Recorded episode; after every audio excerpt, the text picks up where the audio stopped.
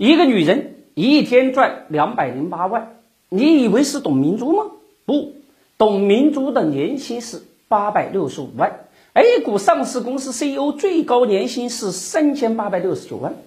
真正赚钱的女王还真不是那些直达商场的大佬，而是演戏的郑爽。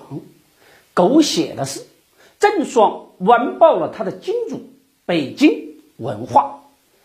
郑爽跟北京文化曾经有一笔超级交易，那就是北京文化头牌的《倩女幽魂》给郑爽开出一点五亿的片酬，当时限薪令已经下了。规定演员片酬不得超过制作成本的百分之四十，主要演员的片酬不得超过总片酬的百分之七十。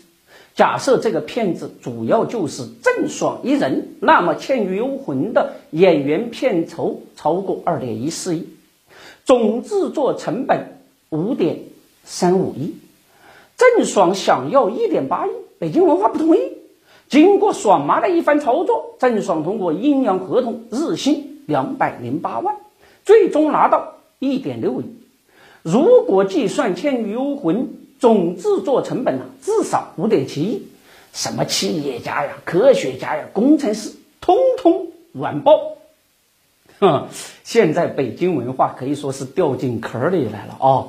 不知道那些股民有没有爬起来？但是我们投资啊，它不是老要往坑里往上爬。还是要寻找更好的一些投资标的。哎，我们尺度 A P P 这一周就迎来了两场的直播。除了对话上市公司，今天晚上掌柜的将对话神秘的北向资金操盘手，中微金融中国区执行总裁乔山东，了解北向资金操作风格和未来的投资风向。乔山东在尺度峰会上的所有的。预判都变成了现实。那么今天晚上他将会给大家带来什么样的惊喜呢？上尺度 APP 看大咖直播，发现好的投资机会。五点七亿是个啥概念呢？北京文化二零二零年的营收是四点三一亿，亏损七点七二亿。北京文化的老板们为了郑爽真是下血本啊！现在好了，郑爽已经被全面封杀了，《倩女幽魂》一把就把北京文化一年的收入给亏光了，还不够。当初北京文化为了《倩女幽魂》这个项目，可是花了十三点五亿把空投的世纪伙伴给收购了。二零一九年已经亏了二十亿的北京文化，营收是一年不如一年呢。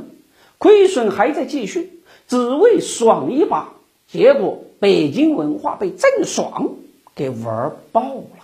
北京文化当初从《战狼二》到《流浪地球》，票房的奇迹并没有拯救北京文化不断的坠落，高片酬豢养出来的没有精品，反而最终变成吞噬自己的毒药。北京文化现在的股价是五块五，总市值三十九亿，不到四十亿，还不如一部电影的票房。低估值的背后是北京文化们作死的现实。影视文化的大产业，在各种畸形的明暗操作下，把自己推向了生死边缘。那种靠脸吃饭的影视股，珍爱生命，远离垃圾。面对北京文化的坠落，也许老百姓会说，他们那都是猪八戒脸上擦粉儿，这不住丑的哟。当然了。也欢迎大家关注我们的德雷社微信公众账号，每天一个资本故事，揭秘资本玩家财经，三分钟财经脱口秀，给你听得懂的财经，看得懂的投资，通俗有趣有爆点。关注德云社公众号可不是德云社哦，让你的投资不再亏钱。